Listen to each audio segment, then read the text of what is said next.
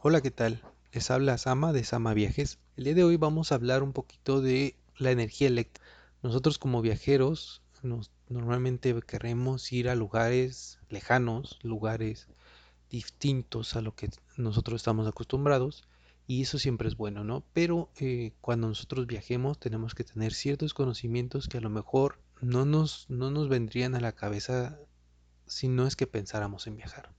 Y este es eh, un tema muy importante, las conexiones eléctricas cuando ustedes viajen. Normalmente nosotros donde vivamos tenemos una conexión donde siempre pues es, es familiar para nosotros, ya sea que tienes eh, un conector para energía eléctrica que tiene dos pines o tres, que es la tierra también.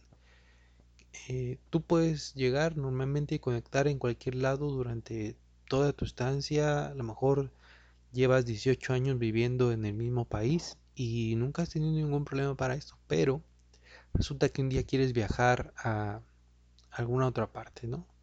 Suponiendo que tú estás eh, en América y quieres viajar hacia Europa, bueno, te vas a encontrar con algo muy especial que es que allá las conexiones eléctricas son distintas. En lugar de tener los dos pines en ranura los van a tener los dos pines en de forma circular y ya con eso tú vas a llegar y vas a decir hoy no puedo conectar mis cosas que tengo yo aquí allá ¿qué pasa? porque no puedo ¿no? y bueno esto es muy importante que lo reconozcas porque si lo reconoces puedes prepararte para ello eh, por ejemplo lo primero que tenemos que decir de esto es que los conectores en diferentes partes son distintos y no porque sea uno mejor que otro, sino simplemente son distintos porque así se decidió en algún momento. Como muchas cosas eh, que nosotros tenemos en este momento, sea donde estés, normalmente eso no lo decidiste tú cómo iban a ser, normalmente incluso ni siquiera se decidió porque fuera lo mejor, sino simplemente porque hubo quien tomó la decisión de estandarizar las cosas y así quedaron. Por ejemplo, en América nosotros normalmente tenemos una conexión a la red eléctrica y la red eléctrica donde nosotros nos conectamos normalmente está eh, recibiendo entre 100 o 127 volts. Eso quiere decir eh, son es una cantidad de energía específica que nosotros recibimos y también una frecuencia específica a la que la recibimos. Normalmente en América estamos a 60 Hz, que es 60 veces eh, una onda de energía que llega en cada segundo. Entonces, si ustedes están conectados a 100 volts, 120, 112, 117, no pasa nada. Sus dispositivos normalmente están preparados y dispuestos para trabajar a ese tipo de intensidad y también a la frecuencia en la cual está el sistema. Es muy importante que ustedes sepan, el sistema se mantiene siempre en esa frecuencia y es importante para que el sistema trabaje correctamente. ¿Ok? Entonces, si ustedes van, por ejemplo, a Europa, en Europa la intensidad del voltaje es distinta en lugar de estar a 100, 110, 112, 120, vamos a encontrar que estamos en 220, 230, 240, etc. Entonces, eh, si se fijan, pues es el doble, digamos, de intensidad de voltaje y también la diferencia muy importante es que la frecuencia de la red eléctrica ya es en 50 Hz. ¿Por qué lo hicieron así? Pues porque así lo decidieron en algún momento dado. ¿Se acuerdan un poquito de lo que es este, las batallas entre Tesla y Edison y demás? Bueno, pues cada quien eh, buscaba implementar lo que era lo que ellos estaban desarrollando y en este caso en algún momento dado en diferentes lugares pues decidieron que querían trabajar en diferentes frecuencias, en diferentes voltajes y para ellos es mejor y no está mal, no es mejor en general, sino que simplemente trabajan así. Así se estandarizaron y así se mantienen.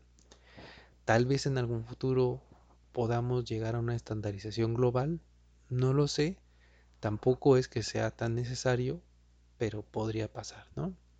Y bueno, en Europa entonces decíamos que las conexiones son a 220, 240 volts y no es muy importante, por ejemplo, si tú no sabes qué significa eso. Solamente sepas que, imagínate que tú eh, estás dedicado para comer eh, un, o tomar, imagínate que tú estás dedicado para tomar un litro de agua diario, ¿no? Y de repente te dan dos litros y vas a decir, oye, no, yo no estoy preparado para eso, yo estoy preparado para tomarme un litro. Bueno, algo muy similar es lo que pasa con los dispositivos electrónicos. Ellos están preparados para una cantidad, si tú les pones otra, pues obviamente puede pasar algo con estos. Lo primero que podría pasar es que no pudiera trabajar correctamente el dispositivo. Es decir, que no encendiera, ¿no? O lo siguiente que podría pasar, y esperamos que no sea lo que te llegue a pasar, es que truene literalmente lo que estés conectando a la red. Entonces quiere decir pues que le estás metiendo el doble de energía de lo que necesita y pues no lo soporta y truena tal cual. Entonces, tú tienes que prepararte si tú quieres ir a algún lugar y verificar qué tipo de conexiones hay. Si este, es una conexión con mayor cantidad de voltaje de la que tú estás, puedes ver si tus dispositivos están preparados para ese tipo de voltaje. Si es una diferente frecuencia, ver si tus dispositivos están preparados para ese tipo de frecuencia. Y la verdad es que hoy en día la mayoría de los fabricantes tienen esta posibilidad de hacer sus dispositivos casi casi universales, vamos a decirlo así. Es decir, se pueden conectar a 100, 115, 120, 220, 240 volts. Y hay muchos dispositivos que pueden hacer eso. Sobre todo, y muy importante, por ejemplo, las computadoras. Las computadoras ustedes han visto que muchas de ellas, si no es que todas, tienen un cargador y el cargador viene con una cajita negra en la cual vienen muchísimas letras que normalmente no ponemos atención. Bueno, en esas letras en las que no ponemos atención nos dice que efectivamente los dispositivos están dispuestos para trabajar desde 100 hasta 240 volts en 50 o 60 Hz. Entonces, ese dispositivo tú lo vas a poder conectar tanto aquí, allá o acuya. Es decir, prácticamente en cualquier lado. ¿Ok? Entonces, si ese es tu caso, perfecto, qué bueno y qué padre. ¿Por qué? Porque lo siguiente es, cada lugar puede tener un tipo de conexión distinta. Y aquí ya no me refiero a la intensidad del voltaje, sino más bien me refiero a la parte física de la conexión. Entonces, hay lugares donde la conexión es en patitas verticales, que, que son dos patitas verticales y se conectan a un enchufe que tiene dos entradas. O puedes tener un enchufe con dos patitas verticales y una redonda. O puedes tener una conexión con dos patitas redondas. Entonces, cualquiera de los casos que sea, tú tienes que saber a dónde vas y qué tipo de conexiones. Normalmente la mayoría de las personas pueden, digamos, podríamos salir del problema si tenemos este un conector universal, ¿no? Hay muchos conectores universales que ustedes pueden obtener a través de diferentes medios. Pueden comprar en una tienda especializada de viaje, por ejemplo, y listo ya ustedes se salvan, pueden comprar un universal. Pero bueno, si ustedes no van a estar viajando por diferentes partes del mundo y solamente quieren ir a ciertos lugares específicos, pues pueden buscar a lo mejor un adaptador específico para el lugar donde van. Puede ser incluso más pequeño de tamaño y mucho más cómodo de llevar en cualquier lugar. ¿Ok? Entonces, la idea aquí es sepamos a dónde vamos a ir y con eso también pues preparémonos para ir. Entonces, dos cosas que ustedes tienen que revisar antes de hacer su viaje, muy rápidamente y recapitulando es, ¿puede mi dispositivo, puede mi equipo, puede mi lo que sea conectarse a 100, a 120, a 220, a 240 volts? Si lo dice en la etiqueta, perfecto, ya estamos un paso adelante. Si me dice que no puede conectarse más que entre 100 y 120, porque también son los casos. Y aquí déjenme que les digo, uno de los casos muy importantes que llegan a, a no tener esta opción son los artículos, por ejemplo, las planchas de cabello. Entonces, si tú eres una viajera frecuente y eh, te gusta plancharte el cabello o es algo que haces en tu rutina, Trata de ver que cuando compres la siguiente plancha sea una plancha que pueda ser utilizada de 310 hasta 240 volts en 60 y en 50 Hz. Eso es bien importante porque un viajero también tiene que tomar en cuenta esto cuando va a comprar algo. ¿Ok? Es, es parte de ser viajero, es estar preparado. Porque si no, entonces vamos a tener que estar comprando o vamos a llevar cosas que ni siquiera vamos a poder utilizar en el destino y eso es sumamente impráctico. Acuérdense que cualquier cosa que metemos en nuestra maleta ya nos ocupa espacio y es un espacio que a lo mejor podríamos haber necesitado para algo distinto. Entonces, por ejemplo, una plancha de cabello puede estar a 120 volts con 60 Hz y ya sabes que esa plancha tú no lo vas a poder utilizar en Europa, por ejemplo.